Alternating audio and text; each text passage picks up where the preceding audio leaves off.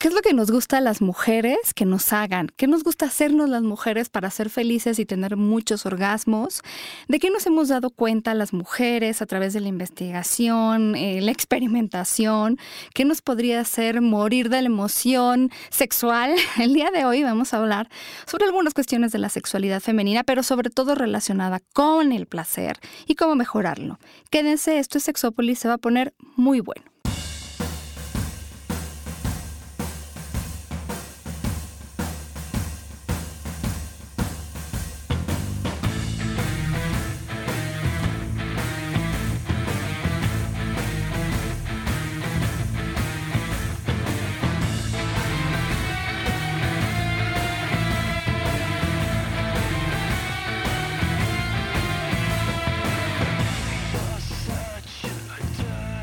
¿Qué tal? Bienvenidos y bienvenidas a Sexópolis. En la cabina de hoy tenemos, eh, es una cabina femenina, porque el día de hoy John está pues en un curso, que él siempre toma muchos cursos y la verdad es que ya saben que es todólogo, hace absolutamente todo, tiene muchos secretos en su vida, pero eh, justamente por eso quiero hablar de un tema que, que, pues sí, que es netamente femenino. Por supuesto, John sabe mucho también del tema, pero yo creo que mucho de lo que, de lo que yo sé sobre el tema, por supuesto, tiene que ver con que, con que soy mujer y he explorado mi cuerpo, pero también creo que en mi trabajo es donde logro saber mucho más em, qué es lo que, lo que las mujeres queremos, qué es lo que nos preocupa, cuáles son las cosas y estos obstáculos que tendríamos que poder saltar si queremos tener mejores vidas sexuales, qué es lo que necesitamos también a veces porque identificamos algunos obstáculos, pero muy difícilmente los pasos que tenemos que dar para poder pues pasar a hacer como dejar atrás a lo mejor la pena o la autocensura y ahorita vamos a hablar de algunos de estos obstáculos. Y en ese trabajo que también pues una parte claro es la investigación, pero otra parte también es el trabajo directo con las mujeres porque al final yo soy solo una mujer, entonces el conocer las experiencias de otras mujeres, desde la gente que se dedica al trabajo con otras mujeres, expertos, expertas, es como mejor, la verdad, conocemos todo lo que nos gusta. Y porque además muchas veces, y creo que seguramente lo he mencionado en algún momento, yo que me dedico a la investigación, me he dado cuenta de toda la investigación que existe sobre sexualidad femenina y todo lo que está como mm, más vinculado a veces con salud sexual o como decía un autor, pues cuestiones relacionadas con la reproducción, el uso de anticonceptivos, incluso con la satisfacción sexual y marital, pero no pasamos de ahí. O sea, como, como es más una cuestión eh, pues sí, física, este, de repente órganos sexuales, si ustedes se dedican más o menos a esto lo saben, pero poco sobre el placer, o sea, qué te hace gritar, qué te gusta, cómo te gusta. Hasta hace muy poco no había investigaciones realmente muy profundas sobre masturbación femenina y alguna vez ustedes se acordarán que estuvo con nosotros la doctora Carolina González, Caro Gonza, del blog Sentido Sexual, para platicarnos una de las pocas investigaciones que existen sobre este asunto de la masturbación, se ha explorado muchas cosas como la eyaculación femenina. Son cosas que tienen mucho que ver con el placer y son increíblemente en esta época seguimos sin saber mucho sobre el placer femenino. Entonces, quise hoy platicar sobre eso, algunas de las cosas que también no hemos platicado en este programa, pero que también son importantes como desde el empoderamiento del placer, por qué nos cuesta tanto trabajo algunas cosas, cómo las podemos hacer para aprender también más de nuestros cuerpos. Y eh, una invitada que yo desde hace mucho tiempo quería traer, y, ella estaba muy dispuesta, solo que yo no estaba como organizada al respecto, pero que le quiero agradecer que está con nosotros, que también se dedica a la sexología, al trabajo con mujeres, que es Paulina Berlanga García, que además no tienen una idea, no solo es guapa, es simpática, se las estoy vendiendo porque de verdad tendrían que estar aquí. Hola, además tocaya. ¿Qué más puedo pedir? ¿Cómo estás, Paulina? Hola, hola, muy bien. ¿Y tú, Pa? de hecho, cuando antes de conocerte me habían hablado de ti, me habían dicho, te va a caer muy bien. Y sí, efectivamente me caíste muy bien. Y creo que además, ¿sabes? Creo que es universal. Porque tú te dedicas, ahorita me platicarás, pero al trabajo con mujeres. Y creo que algo que mm, inspiras en otras mujeres es confianza. Yo también doy conferencias y hago muchas cosas, pero hay ciertas cosas que tú haces, que es ya el trabajo directo con el placer, juguetes sexuales, tóquense, véanse, que yo no sé si haría, a lo mejor sí me animo, pero que tú lo haces como muy natural y que la gente como se contagia de esa naturalidad. No sé, no sé incluso cómo fue que empezaste con este trabajo, ¿te, acuerdas o no? La verdad es que era algo que hacía desde antes de estudiar sexualidad, porque me empecé a dar cuenta con amigas eh, que vivían, por ejemplo, sobre todo el ejemplo que siempre doy porque es donde ahí me di cuenta, dos amigas modelos que vivían súper, súper tristes, aunque pareciera que tenían una vida, una vida perfecta. claro, porque nosotros las vemos y decimos, tienen el cuerpo perfecto, por lo tanto son felices. Exacto. Y no sabían, mito. Sí, sí, sí. Y era como, no sabían si ellas tomaban la iniciativa o no, y en, su, en la vida sexual vivían muy tristes. Entonces, ¿qué pasaba? Gracias a que siempre tuve comunicación en casa con mi papá, porque él es ginecólogo, podía hablar de todo lo de sexualidad, padrísimo. Me daba hasta libros para tener mejores orgasmos, o sea, es un papá como, creo que no es muy común, pero se agradece. Y la verdad es que, pues yo lo he vivido de una manera tan bonita y cuando me doy cuenta que otras personas no, yo dije, quiero compartirles desde el amor propio cómo sí se puede vivir una sexualidad súper bonita, desde entenderte, tocarte, conocerte, porque creo que a partir de ahí es que puedes también incluso compartir con tu pareja que te gusta. Sí. Entonces es algo tan fuerte porque me topo ahora en los talleres que voy, que voy dando cada vez más sobre todo enfocado a mujeres, como la mayoría de las, de las personas que asisten a estos talleres tal vez nunca se han visto en un espejo. No, claro que no. Y no se conocen. No, y la verdad, que, qué valientes de lanzarse un taller donde quién sabe qué, ¿no? O sea, me da gusto que se lance, pero... Sí, digo, en el taller no las pongo a que se vean en el espejo, pero sí les, dejo, les dejo esa tarea, ¿no? Porque así como nos encanta, tal vez como mujeres, maquillarnos, cuidarnos, ponernos vestidos y todo, todo nuestro cuerpo es importante. ¿Y por qué no también nuestra vulva? Conocernos los labios, que, o sea, ¿qué nos gusta? Tocarnos y sentir. Eso es muy importante, ¿no? Sí. Y por ejemplo, ¿qué es lo que notas? Hay como, como, no sé, si les empiezas a hablar de que se toquen y eso, como hay, no sé, se, se paran de pestañas, como decimos en México. Pues es que siempre hay una introducción. Y aparte es muy chistoso porque chistoso y enriquecedor, cada grupo siempre es diferente. Entonces me he topado con grupos que mueren por ya saber todo, dinos ya, dinos ya. y grupos muy cerrados, ¿no? Entonces, ahí sí, primero hay una introducción de cómo están con respecto a la sexualidad y su propia sexualidad, qué significa para ellas. Y a partir de ahí es cuando ya puedo ver desde dónde puedo abarcar el tema de los juguetes y el, el autoconocimiento, el placer, mitos, realidades. Pero siempre primero conociendo al grupo. Oye, pero, pero qué difícil ¿no? O sea, esa pregunta que ahorita haces, como qué significa para ti tu sexualidad, yo creo que es algo que no nos preguntamos siempre. O sea, igual, igual tenemos la respuesta, pero quién sabe si lo hemos reflexionado, ¿no? En realidad justo me doy cuenta de eso. de En los talleres es así, o sea, nunca se lo habían preguntado. Y cuando se los digo, incluso les digo, no hay problema si es una palabra o diez, pero ¿para ti qué es? Entonces es muy bonito porque de repente me dicen, amor en pareja o conocimiento o exploración, o sea, entonces empiezan a decir cada una, casi siempre son diferentes cosas, entonces se vuelve muy enriquecedor para todas las que lo están escuchando y ahí es cuando yo empiezo a hablar a partir de los enfoques, que toda la vida son enfoques y la sexualidad también es enfoques, desde qué nos enseñaron y realmente cómo lo vivimos, qué queremos y qué sentimos. Entonces ahí es cuando empiezan a decir, ah, ok, o sea, como que todo es un preámbulo Fíjate que qué bueno que tocaste ese tema, qué bueno que tocaste ese tema, porque yo no sé si se los he platicado, pero lo he pensado mucho y por ahí también incluso había una conferencista que platicaba más o menos de lo mismo, no exactamente de esto. Pero yo no sé si ustedes han tenido la oportunidad. Seguramente si yo cuando luego hago encuestas sobre esto, no me pregunten por qué hago encuestas sobre esto, porque es un ejercicio que mm, no tiene que ver con el programa de hoy, pero Luego les pregunto a las personas cuántos grupos de WhatsApp tienen en su teléfono. No, yo parece ser que no soy muy querida, tengo muy pocos, pero está bien porque no tengo, no soy como de contestar mensajes, esa es la verdad. No, no me dedico mucho al teléfono, pero sí tengo grupos, al menos dos grupos de mujeres. Em, y los hombres tienen de repente, bueno, grupos mixtos, pero también tienen grupos de hombres. Entonces, miren, no, no me tomen a mí la, o sea, no me crean. Vayan y, con algún amigo de confianza y exploren un poco de lo que hay en los grupos de hombres. No digo que es general, pero sí hay una buena parte, si no es que la mayoría, en la que hay que, intercambian, ¿no? Pues algunas veces sí son cuestiones de trabajo, pero también hay muchas cuestiones sobre sexualidad, porno, mujeres desnudas, chistes sexosos, bla, bla, bla, bla, bla, bla. Ahora quiero hombres, que ustedes vayan con una amiga de confianza que no le importe que revisen el teléfono. Bueno, no creo que sea como tan privado esto eh, mi grupo de, amigas por lo menos no están tan privado, bueno, familiar también. Eh, todo lo que hay, bueno, pues sí, ¿no? Yo tengo algunas conocidas que sí intercambian recetas de cocina, algunos hombres dirán seguro que intercambian recetas de cocina y de moda. Pues sí, de repente sí, ¿no? Pero les voy a decir de qué está lleno estos grupos de WhatsApp femeninos. Están llenos de imágenes donde hay autocensura y algo que en inglés se llama self-loathing, que es como echarte tierra a ti misma.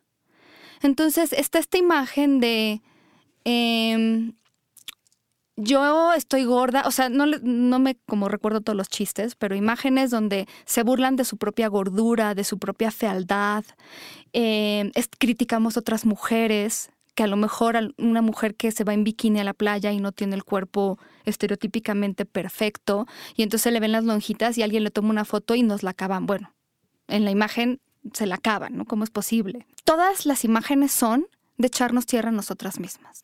Y entonces alguien pone una imagen de yo, este, no, no sé, todos los kilos que tengo son de amor y no sé qué, pero al final soy una gorda. Lo que te estoy diciendo soy una gorda, comelona.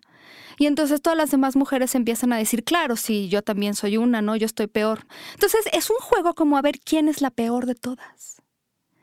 Y hay una, hay una comediante que, que me, colombiana que justo tiene un monólogo, no sobre el WhatsApp, pero dice, ¿cómo no? Nos vamos a sentir las diferentes los hombres y las mujeres. Si lo primero que hacemos las mujeres cuando nos vemos en un espejo saliendo de la regadera y estamos completamente desnudas es Mira nada más qué vieja estoy. Mira nada más esta lonjita. No, se me hace que esta arruga es nueva. A ver, y... Tengo una chichi visca, decía ella. Tengo un pecho visco, un pezón visco. Y los hombres, decía ella, salen y ese espejo les dice otra cosa, es como de, ay, Ramiro, eres todo un galán, ¿eh, Ramiro? Mira nada más, llevas tres días de gimnasio y se te notan, Ramiro. O sea, se están echando porras y las mujeres hacemos todo lo contrario. Yo quisiera hacer un experimento social. No, he decidido con qué grupo, pero lo haré algún día. De mandar una imagen de mí misma y decir, hey, miren nada más qué bien me veo con esto que traigo puesto qué guapa estoy, qué bien estoy. Y la verdad es que seguramente hoy que salga a la calle llamaré mucho la atención. El día que alguna mujer haga eso, se la van a acabar. O sea, van a hacer un grupo WhatsApp del grupo WhatsApp para acabársela, ¿no? Donde estén todas excepto ella. ¿Estás de acuerdo? ¿no? O sea, van a acabársela y hasta quién se cree, ¿no? Porque caramba se está diciendo que está buena, que está, ¿no? ¿Quién se cree ella? Que no se ha visto en el espejo. Es como esta cultura en la que vivimos, en que las mujeres no las tenemos que pasar hablando mal de nosotras mismas. Y pobre de aquella que no se diga gorda. Y pobre de aquella que se diga, la verdad, yo estoy bien. O pobre de la, que diga, me reconozco bonita. incluso a veces hasta la misma pareja le causa ruido. Claro, le causa ruido decir, oye, qué bonita me veo en esa foto. Sí, estoy bonita, me ve tan bonito ese vestido. En voz alta, pensarlo, no solo pensarlo, decirlo. puede causar hasta un conflicto con la pareja de, ya, sobreestima. ¿No? Si quién te crees, crees que eres mejor. Eso pasa con las mujeres. Todo el tiempo estamos haciendo eso. Y otra cosa que estamos, o sea, como para empezar ahí, yo te puedo decir, es bien difícil aceptar tu cuerpo, tu sexualidad y sentirte bien, porque además cuando yo he hecho investigaciones, algo que, que, es muy notorio en las mujeres, claro que también los hombres tienen inseguridades sobre su cuerpo, no estoy diciendo que no, pero es que en las investigaciones, cuando hablamos como del top 10 de las cosas que nos molestan, a lo mejor y que impiden que tengamos una buena vida sexual. En las mujeres está en los primeros este asunto del cuerpo, de no sentirse eh, satisfechas, no querer prender la luz, no quiero que se me vean las lonjas. Entonces esto es muy marcado. Y otra cosa que también las mujeres hemos aprendido es esconder nuestra sexualidad, porque en estos grupos, en muchos grupos, no se habla de la sexualidad. La sexualidad no es un tema. Y, por ejemplo, en esta investigación de, de la doctora Caro Gonza, también encontró algo que ya habíamos visto en otras, que es las mujeres no solemos hablar de que nos tocamos o de que nos masturbamos. Un tema que para los hombres a lo mejor en son de broma, pero sí se toca. Y muchos hombres de repente cuando, cuando les decimos, no, es que nosotros no hablamos de esto, se sorprenden, ¿no? O sea, como de, no hablan de esto que, bueno, no vayamos muy lejos. Muchas de las mujeres en esta investigación ni siquiera hablan de tocarse con su pareja. Entonces, eso es un tema, nosotros nos, o sea, nos acostumbramos a no hablar de nuestra sexualidad. Y hay una autora que se llama Devon Vasco, que escribió un artículo que a mí me parece especialmente interesante y decía es que incluso a partir de toda esta cuestión revolucionaria de la píldora que cambió mucho la, la visión de la sexualidad femenina en los 60, no nos terminamos de sentir libres las mujeres en nuestra sexualidad por dos razones. Una, porque no nos sentimos seguras y otra, porque no nos sentimos libres de nuestro propio juicio. Y la seguridad va en muchos sentidos, desde que el 20% de las mujeres en muchos de los países en los que vivimos ha sido violentada sexualmente, ha sido violada. Entonces, realmente lo que tenemos que hacer, y que eso es seguramente lo que tú te dedicas, es recuperar esta sexualidad eh, eh, en la forma en la que sea, apropiarnos de ella, sentirnos orgullosas de nuestro cuerpo y de lo que nuestro cuerpo puede hacer por nosotras. Y, y, ya dejar a un lado toda esta enseñanza que tenemos de no hables de sexo, tienes que ser casta, virgen, pura, ¿no? La mujer que tiene muchas parejas es vista como prostituta y prostituta igual a malo. Entonces, ¿no? Se ha vinculado mucho nuestra sexualidad con el, ser, con el ser madre. Las mujeres que no lo somos, de repente somos vistas como, bueno, entonces, ¿cuál es tu objetivo en la vida si no eres mamá? Entonces, eh, vamos, ¿no? Entonces, es, creo que hay muchas cosas y tú tienes mucho trabajo que trabajas con mujeres, ¿no? Sí, o sea, la verdad es que es muy fuerte que a partir de que no hay un espacio seguro donde sientan que pueden compartir información, es que se vienen todos esos problemas, la verdad. Inseguridades, miedos. Hubo un taller que fueron dos hermanas, dos señoras que ya una tenía como cuarenta y tantos y la otra cincuenta, ¿no?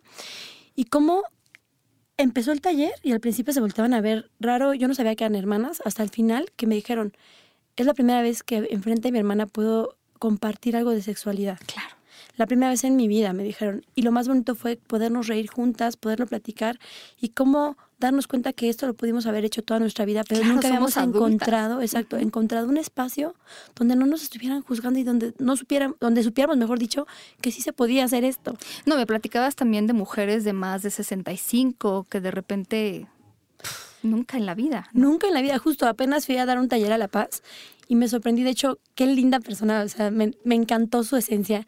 Esta señora que tenía como 63 años más o menos, e, ella ya la vi por aparte y empezamos a platicar de cómo se sentía, cómo había vivido su, sexualidad, eh, tal vez experiencias que dejó pasar, ¿no?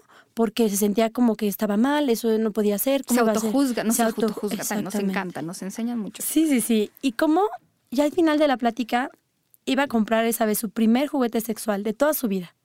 Compartir que, que sí le gustaba tocarse, pero que se sentía a veces culpable, que nunca había ido a una sex shop. Y fue tan bonito porque fue un proceso durante ese fin de semana de adquirir su primer juguete sexual y por entrar a una sex shop para comprar su lubricante y sentirse de verdad feliz. Empoderada. Empoderada, porque como ella me dijo, nunca había hecho esto y no tiene nada de malo, qué feliz, gracias. Pero es simplemente poder dar este espacio seguro a más mujeres. Y creo que a partir de ahí se van a lograr muchas cosas más. Sí.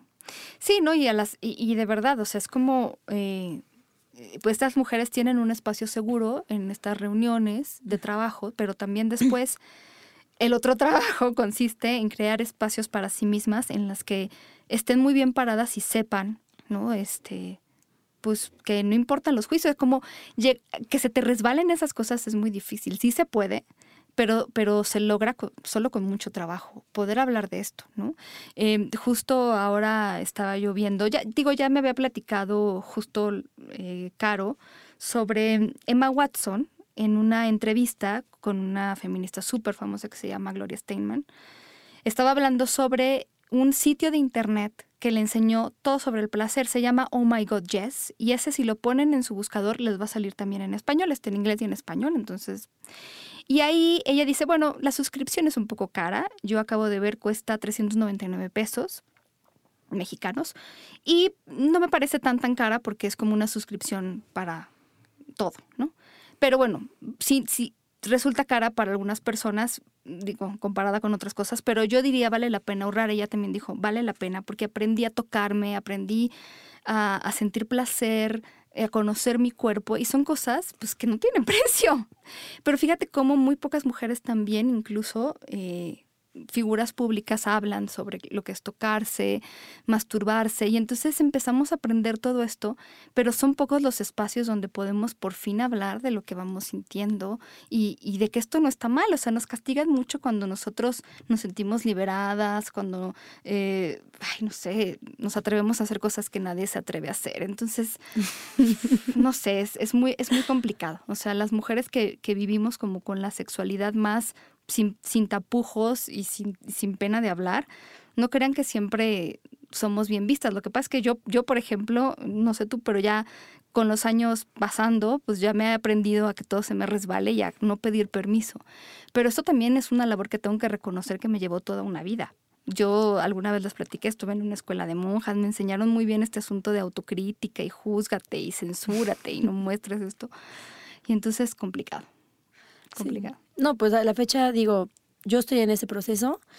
Eh, de repente expresarme de una manera espontánea puede incluso, que, o sea, al menos en mi experiencia me ha causado problemas con personas que tal vez una pareja nueva o si estoy conociendo a un chico o algo así, de repente eh, se sorprenden o se sienten asustados o amenazados ah, ante ciertos comentarios que simplemente es decirlo, ser honesta, pero en, en, ciertos momentos sí causa incomodidad, entonces es como aprender a que eso no me afecte, porque no estoy haciendo algo malo, al contrario, estoy abriendo más espacios y lugares para que realmente nos podamos sentir libres de ser quienes somos, sin ningún problema, porque en realidad a nadie estamos dañando. Sí.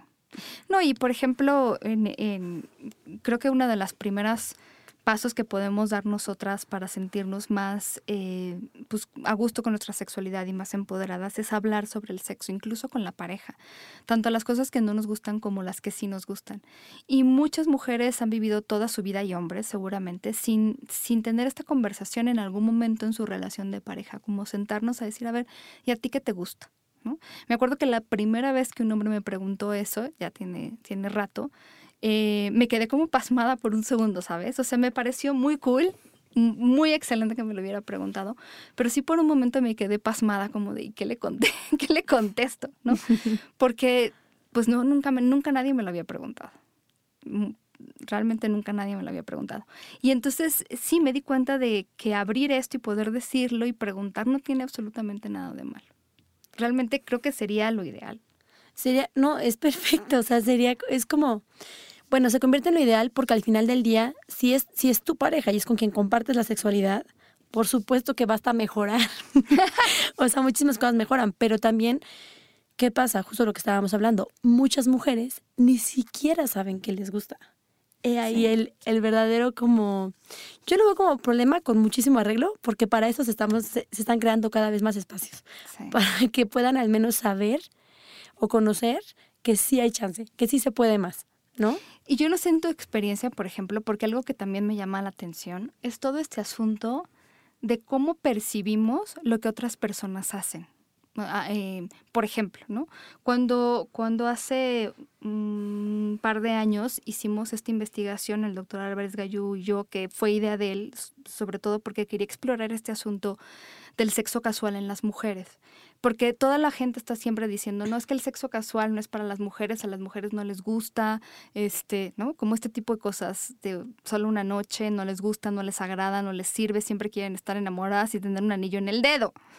Entonces, cuando nosotros hicimos esta investigación y encontramos que una buena proporción, por lo menos en esta muestra de mujeres, claro, sí son mujeres que viven mayoritariamente en ciudades y que por lo menos tienen la prepa o la licenciatura estudiada, el 60% había tenido en algún momento de su vida sexo casual con una persona de la que no estaba enamorada. Y entonces cuando yo veo, es un, es un número significativo, o sea, si yo ahorita saliera a la calle y le preguntara a hombres y mujeres qué porcentaje de, de mujeres creen que han tenido esta experiencia, seguramente me darían números mucho más abajo. Claro. Porque hay esta idea también. Entonces, cuando una mujer tiene esta experiencia de una noche de sexo casual, siempre siente como que es la gran puta. Perdón, pero eso es un poco lo que nos han dicho, ¿no? Seguramente soy la gran puta porque, porque tuve relaciones sexuales con un tipo y que lo acababa yo de conocer. Y entonces, y cuando le dices, oye, seis de cada diez en tu situación, en tu momento de vida, lo ha vivido también, como que a lo mejor sí, ah, pues entonces no estoy tan mal. Pero como vivimos tan aisladas y no platicamos de esto, como las hermanas, Creemos entonces que somos las únicas y que seguramente hay algo mal con nosotros, pero cuando empezamos realmente a platicar de estas experiencias y a darnos cuenta de que a otras personas también les pasa, pues también es una manera de irnos empoderando. Claro, claro. Y además es fuerte porque no solamente es que entre mujeres no se habla, pero que en el momento que una mujer lo comparte con un hombre que ha tenido tantas parejas sexuales, si no son las que las ideales del hombre para que sea eh, tal vez pura, limpia, lista para... Sí, es que hasta me, hasta me da un poco de risa, ¿no? Porque lo veo con mis amigos cuando me cuentan eh, que de repente se, se asombra, ¿no? Si ya son más de tantas, entonces no, ya, está demasiado usada. Esa no, esa para algo bien no. Y se me hace algo un poco juicioso, eh, incluso yo creo que se pierden hasta oportunidades en la vida de conocer a grandes personas por juzgar algo que no tiene nada que ver con la esencia de la persona. Claro, sí, sí, sí. Pero también es como, o sea, tenemos que pasar como por muchos filtros, ¿no? Eh, también por el propio filtro de decir, pues no soy una persona usada, tengo muchas parejas sexuales y se acabó, ¿no? Es como, no me hace más ni menos ¿Qué onda? Estaba, es que me acordé de un tweet que no se los he compartido porque eh, está un poco difícil de traducir, pero bueno, es, es, una chava que estaba diciendo que de repente la lógica, ella dice la lógica masculina, pero yo creo que es tanto masculina como femenina, es más lógica de prejuicio, ¿no? Decía, si una mujer, ah, porque bueno, ves que hay esta idea de que de repente las vaginas se aflojan, ¿no? O sea, usada está floja su vagina, ya no aprieta. Hay una idea como de, o sea, muy extraña, que esto, quiero decirles que es un mito, pero bueno. Ella decía, esta según esta lógica, si una mujer tiene sexo 100 veces con el mismo pene, o sea, el pene de su pareja, 100 veces, la vagina no se le afloja. Pero si tienes sexo 100 veces y cada vez con un pene diferente, por alguna razón la vagina se le afloja. Ay, no. es absurdo. Totalmente absurdo. Aparte no saben que posiblemente hasta la puede fortalecer más. ¿Qué pasa? Pero desde esta lógica, ¿no? Entonces, claro, si, si tienes sexo 100 veces con el mismo, ella sigue siendo, ¿no? usable o, no sé, valiosa, yo qué sé. Valiosa, sobre todo es esta, onda del valor, este concepto de si es valiosa porque solamente con esta persona está es limpia, pura, o sea, no va a pasar nada, no, me voy a ir con la pecadora. O sea, es que esas cosas que de verdad no lo dicen, pero siento que está como arraigado ya tan en, inconsciente así que por eso siguen con esas ideas tan raras. sí. Sí, sí, no, y, en la medida en la que nosotras tampoco seamos para nosotras un espacio libre para poder platicar, pues nunca vamos a encontrar pues nadie con quien platicar. No sé, yo creo que estas experiencias que tú te llevas son satisfactorias, ¿no? El poder enseñar a las mujeres. ¿por, ¿por qué, empiezas por enseñarles después de preguntarles sobre sexualidad? Empiezo a hablar un poquito de mitos y realidades en cuanto a quién, quién te da el placer, quién es responsable de tu, de tu placer. Entonces ahí empiezo a preguntar, me gusta mucho interactuar con las, con las chicas que asisten y empiezan, muchas dicen, pues mi pareja. Ok. O quién te conoce, mi pareja. Sí, sí, sí. Siempre me, siempre me dicen así, ¿no? O, siempre hay alguien que dice así y a veces es mitad y mitad, ¿no? Eh, o, o, cuando me dicen, yo soy responsable de mi, de mi placer. Y les digo, ok, una cosa es decirlo, pero ¿realmente lo vives? Y cuando hago es, es, ese, esa pregunta, es cuando me dicen, no, no, porque además, eh, digo, te interrumpo un poco, pero sí, a lo mejor muchas saben cómo darse placer porque han tomado pues el control de su vida, del vibrador, digo, de su vida. sí, también. Eh, no, y lo saben, pero a la hora de que llegan a estar con la pareja, sueltan esto y dejan que la pareja haga y entonces ellas ya no participan en su propio placer, ¿cierto? Sí, es, es como, es que es eso y muchas cosas más, pero incluso la idea de que sí saben que ellas son responsables, pero que incluso las que lo dicen nunca se han tocado. O sea, es contradictorio, porque entonces si dices, si dicen, yo soy la responsable de mi placer, pero no me conozco, no me toco, si llega mi pareja, él me conoce, él me ve.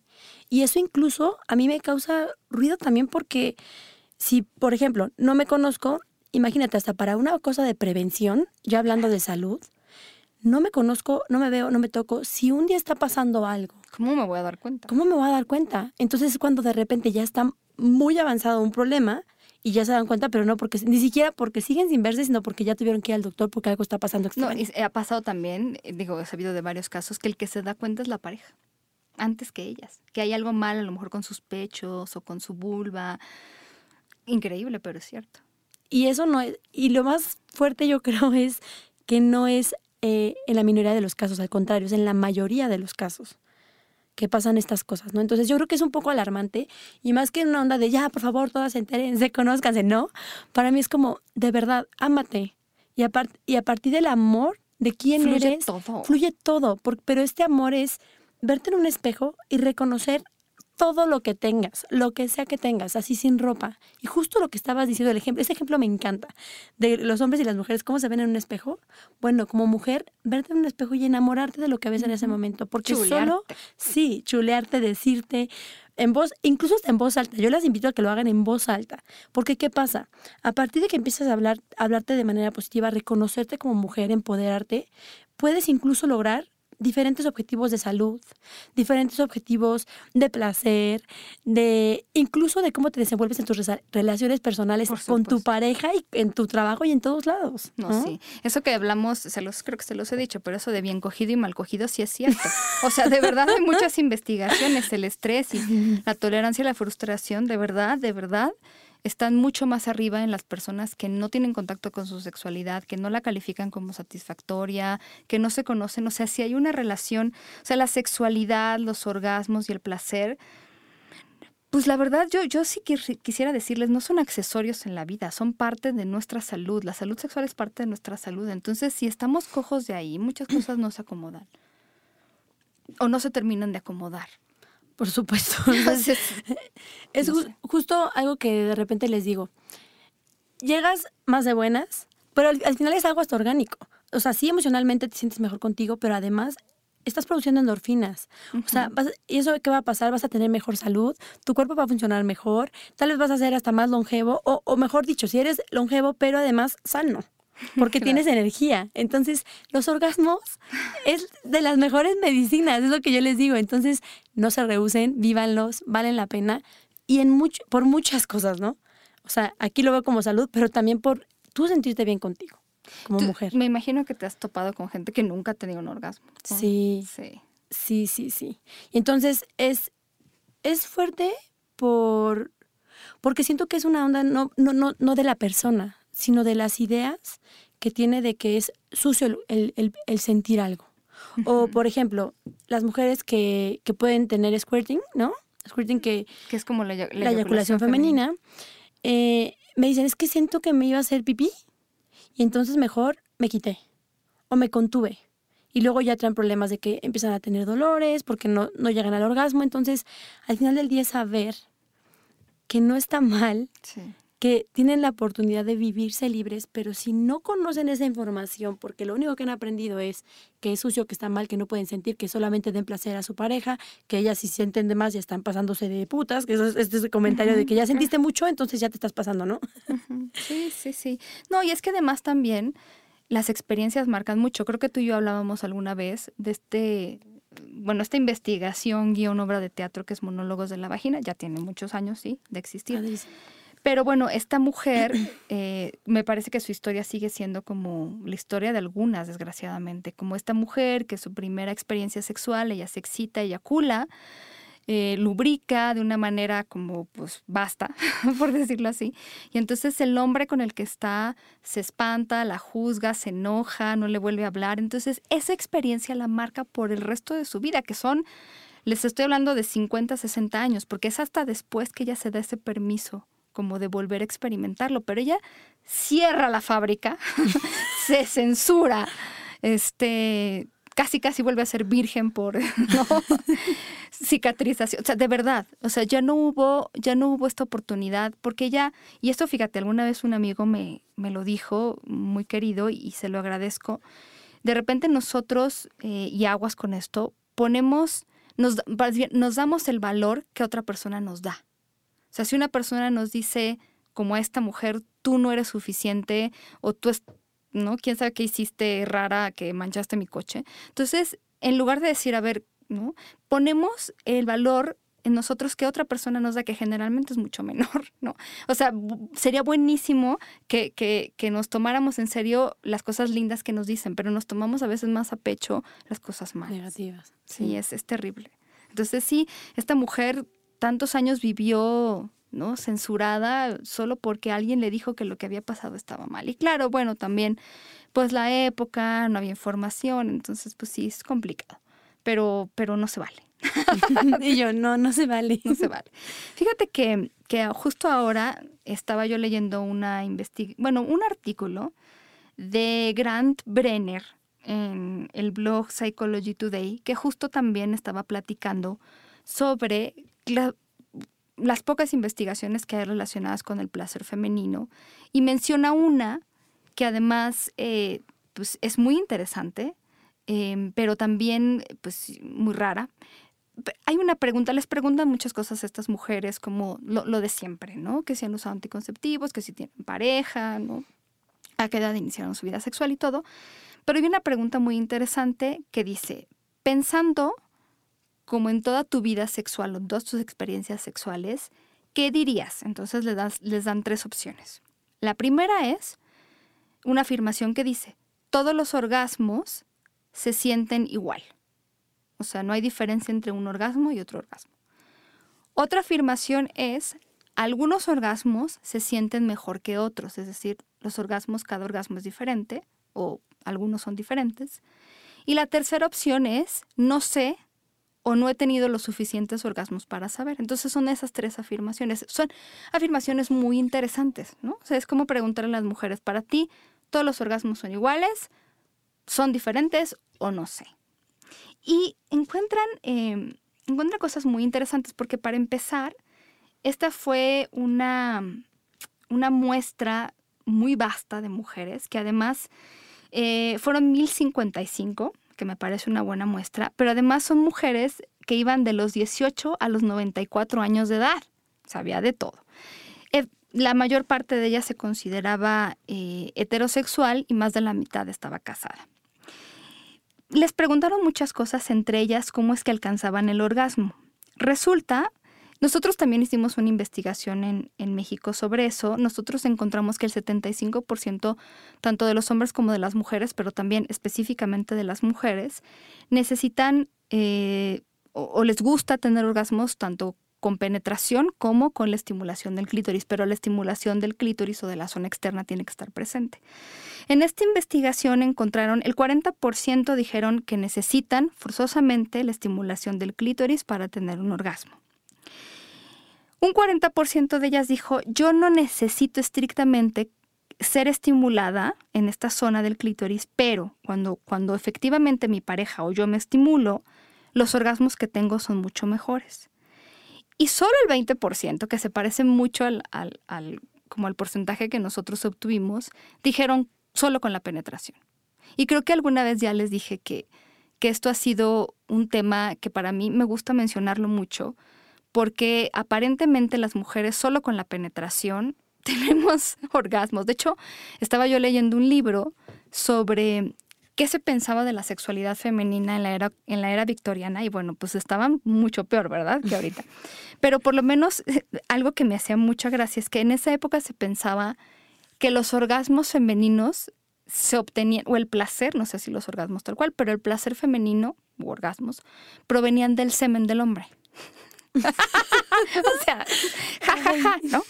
Pero ahora seguimos, algunas mujeres me ha tocado, que siguen pensando que ellas con la penetración, como pasa en las películas y en las novelas eróticas, deberíamos tener 50 mil orgasmos, cuando en realidad la mayor parte de las mujeres entre 7 y 8 necesitan también la estimulación, pues, ¿no? Como de otras zonas.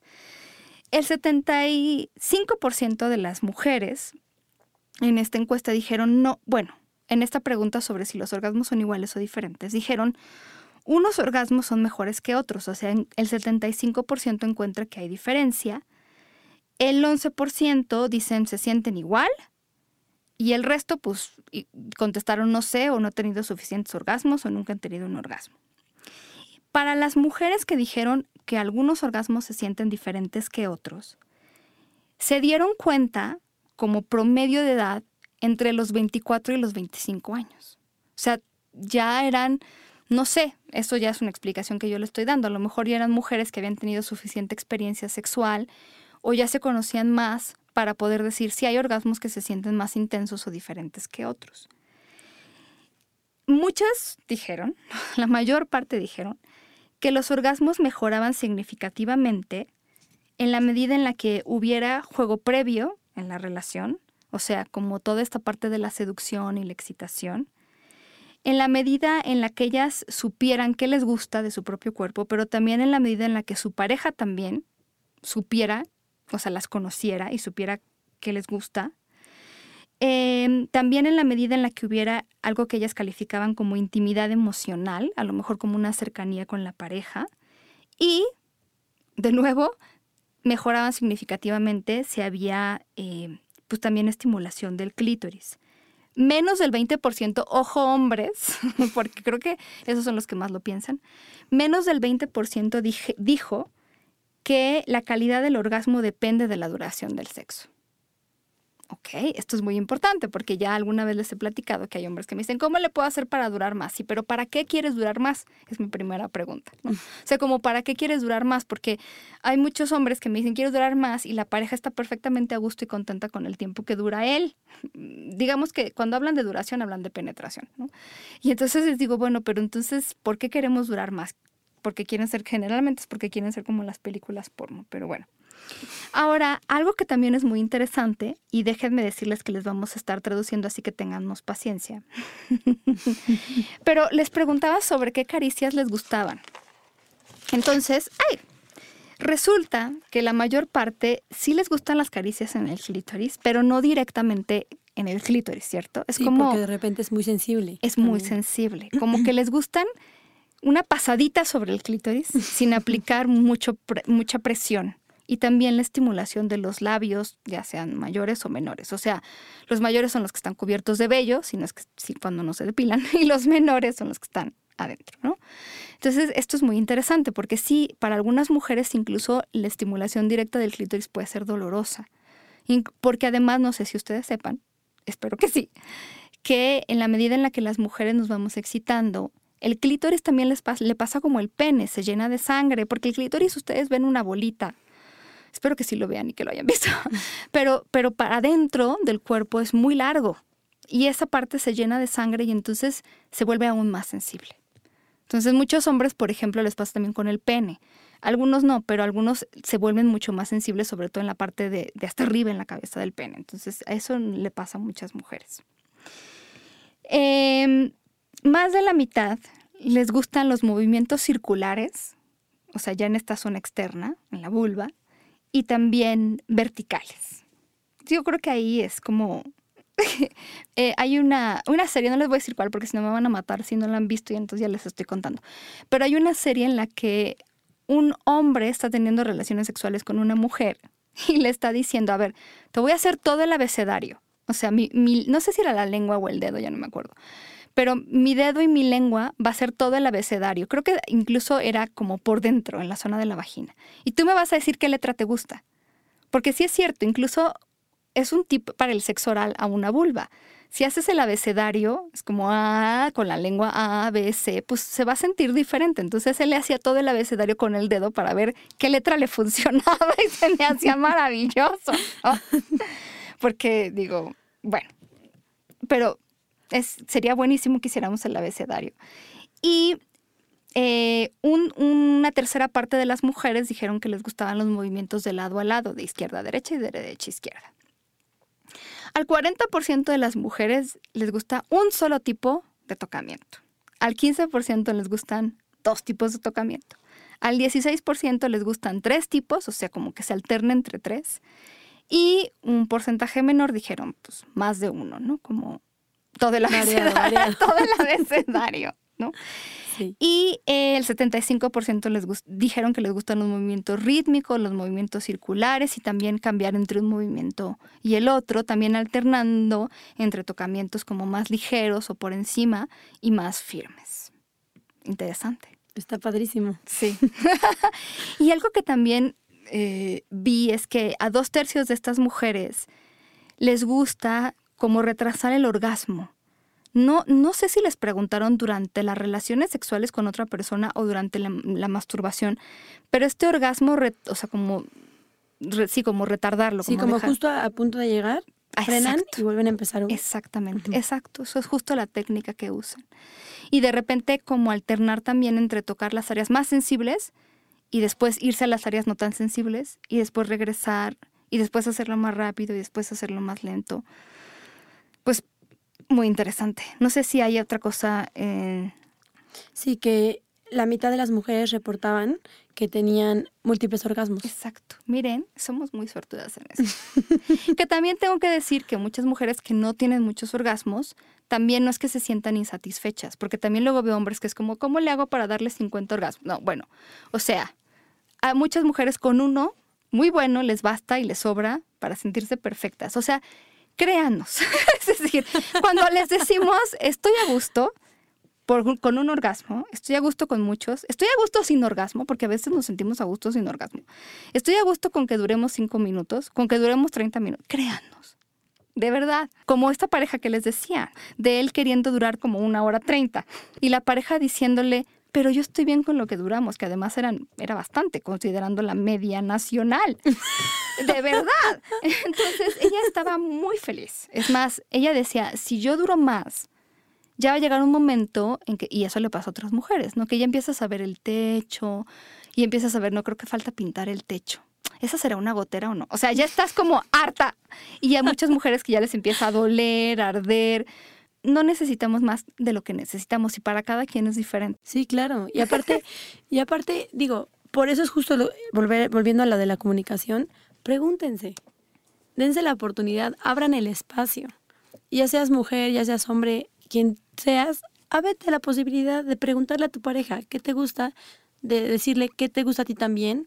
Y solo así, bueno, no solo así, pero realmente creo que sería una gran herramienta para enriquecer las relaciones también en pareja.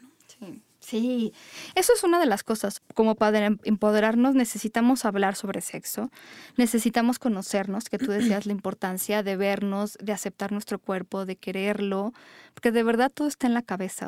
Se los he dicho muchas veces, las lonjas no impiden que tengas orgasmos, pero si solo estás pensando en las lonjas, seguro te la vas a pasar pésimo, muy mal. Invitar a nuestra pareja a conocernos, incluso no tengan miedo y creo que en algún momento no sé, lo hemos tocado también, pero este tema de si estoy en la relación sexual, yo meter mis manos también, como para tocarme, acariciar a mi pareja, acariciarme a mí. No olvidarnos tampoco de la seducción, porque mucho está en la cabeza. Fíjate que estaba yo, bueno, de hecho puse en Twitter, porque me llamó mucho la atención, se me hizo muy fuerte. Creo que va de los dos lados y, se los puse, pero eh, la autora de un artículo en una página que se llama Elephant Journal. Ella se llama Bella Bliss, bueno, o por lo menos es como el nombre bajo el cual ella escribe. Dice, muchas mujeres fingen orgasmos porque muchos hombres fingen el juego previo. O sea, lo dijo así. Most women fake orgasms because most men fake foreplay. Tal cual. ¡Qué fuerte! ¡Qué fuerte! ¡Qué fuerte! ¡Qué fuerte! Y yo en Twitter les puse, también va al revés. De repente hay muchas mujeres que fingen un interés. O sea, para empezar, los hombres también pueden fingir un orgasmo. Creo que se los hemos platicado. En las pocas investigaciones que hay, es un porcentaje un poco menor que las mujeres, pero también. Pero también lo fingen, claro. Y también hay mujeres que fingen interés.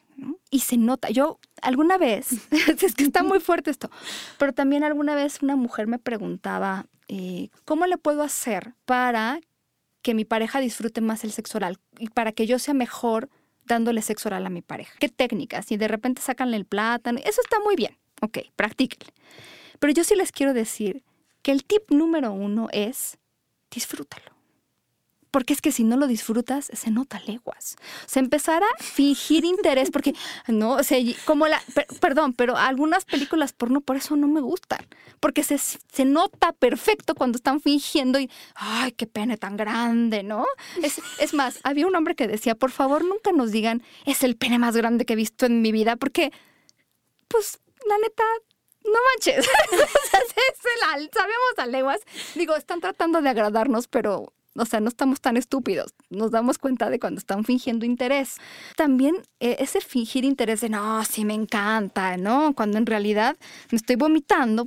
Déjenselo para las actrices porno, porque ese es su trabajo. Pero, mira, si no estás disfrutando el sexo oral, pues hay que ver maneras de ver cómo le podemos hacer, este, inventarnos cosas, usar un lubricante que te guste, o simplemente pues llegar a un acuerdo y como de en qué momento voy a hacerlo y no hacerlo, porque tampoco se vale que estés haciendo algo que no te gusta.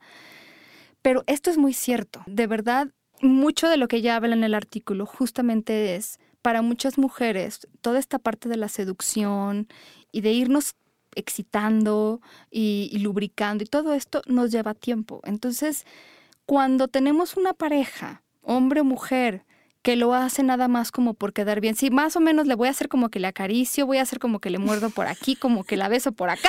Como que le echo ganas. Como que le echo ganas, ¿no? Pero entonces tú le haces como que tú le echas ganas, yo le hago como que yo le echo ganas. Y al final, pues no voy a lograr un orgasmo porque, pues la neta es que nunca llegué a sentirme excitada. Y yo alguna vez les dije, en esta investigación tan grande que hice nacional de sexualidad femenina, cuando yo le preguntaba a las mujeres sobre el juego previo, el famoso juego previo, seis de cada diez me decían, a mí el famoso juego previo, entre comillas, que mi pareja me hace, no me sirve para nada.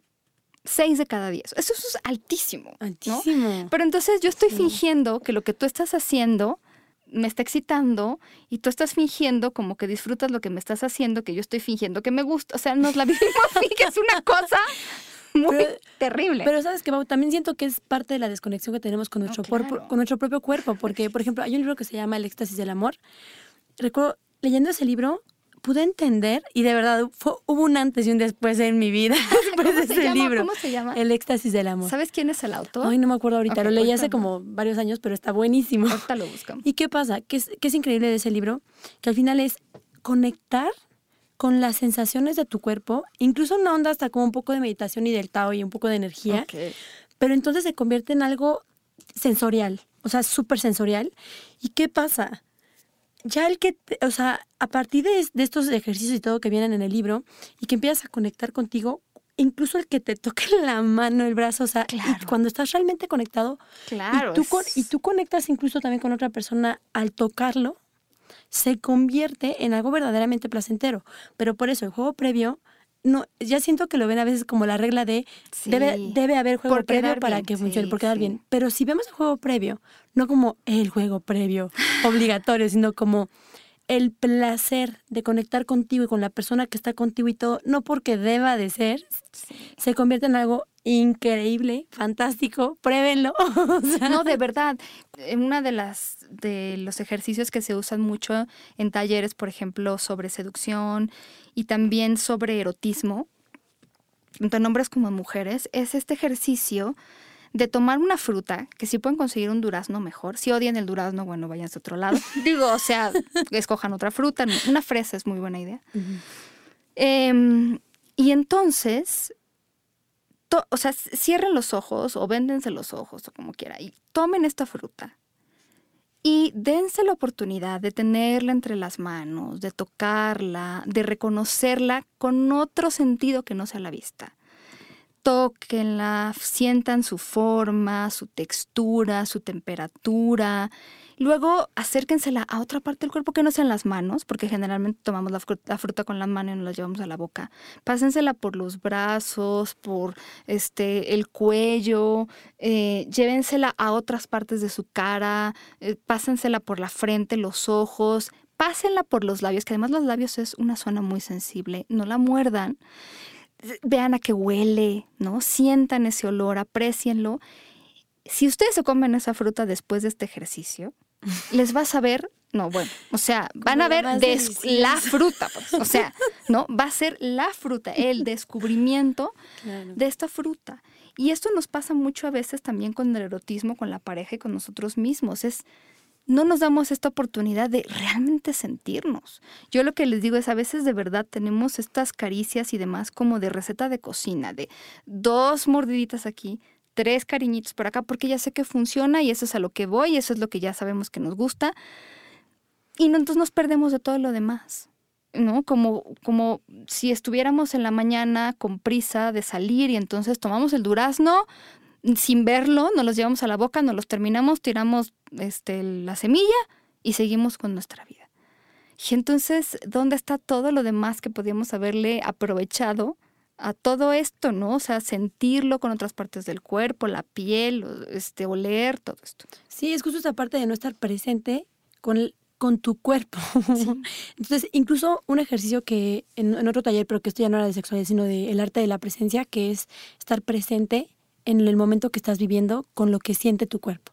Entonces, hasta desde lavar los trastes, por ejemplo, y sentir cómo el agua corre, corre por tus manos, como, o sea, el, olor del jabón, todo lo que estás mencionando como con una fruta aplica a la vida en general.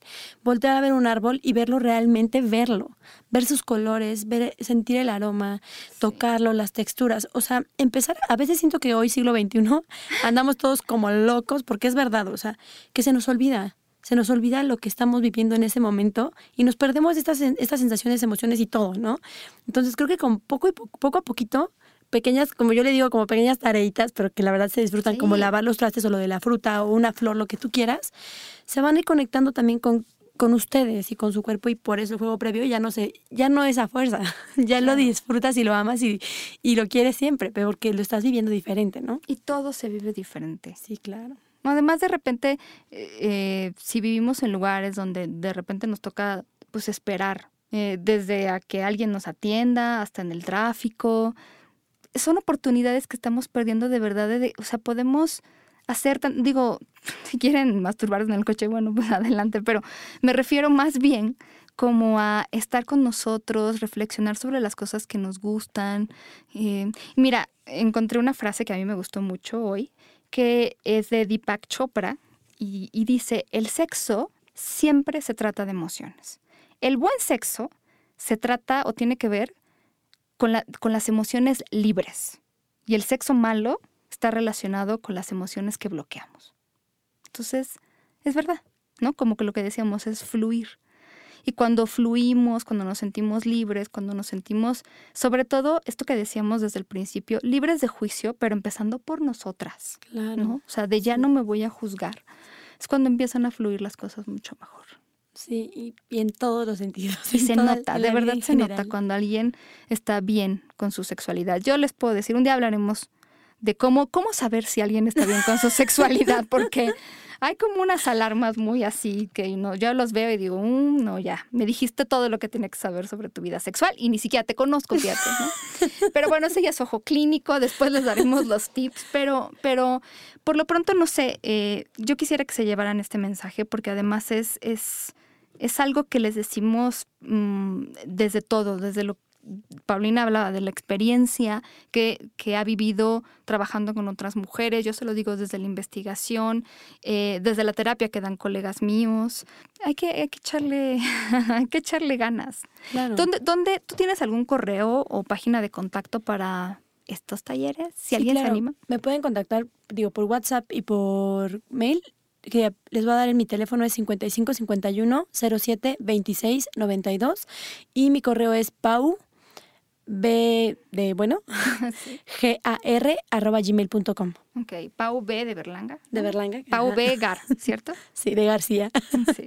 arroba gmail.com. Sí, que te escriban. Si alguien se, se, anima, yo la verdad es que creo que, que, no sé, reúnanse su grupo de amigas este, de confianza, digo. Sí, justo es, justo ese es, eso es como lo estoy manejando y por qué se ha, ha, crecido tanto. Porque no es llega a tal lugar, paga tu participación y siéntate. En este momento lo que estoy buscando son espacios de junta 10 amigas de tu infancia, de la escuela, de donde quieras. Junta 10 amigas y yo voy, doy la plática y ya después viene la parte de juguetes sexuales, varias cosas, pero, o sea, todo el taller se da con mujeres. Y al final del día, ¿qué pasa? Al tener estos espacios de personas conocidas, aunque les da pena al principio, pero se sienten después acogidas. Confían en Paulina. ella se encarga. No, y se sienten acogidas hasta entre ellas, se ríen y todo. Y es tan bonito porque hasta de repente llegan como que nerviosillas, ¿no? De repente lo ves así, nerviosas, sentadas hasta un poco como que no se quieren ni voltear a ver. Y después empiezan a reír y hasta el cómo pueden tocar el hombro de su compañera al lado. Claro. Con una naturalidad de acompañarse. Eso es lo que estamos buscando. Así que de verdad, escríbanme para que sigamos haciendo más espacios así y seamos más mujeres felices. Va a ser un gran regalo, de verdad que sí. Oigan, y em, bueno, acuérdense de, eh, a mí me pueden seguir en Twitter como arroba sexpaumillán y a Jonathan como roga, arroba sexólogo-yaco. Visiten la página del estudio donde grabamos, que es estudiocuartofondo.com, estudio cuarto del fondo, y también la página del Instituto Mexicano de Sexología, www.imesex.edu, de educación.mx. Ahí van a ver talleres y las maestrías que, que, pues, que damos. ¿Quieren ser sexólogos y sexólogas? Ahí está. Vayan, vayan, vayan. increíble. Se la van a pasar muy bien y todo lo demás.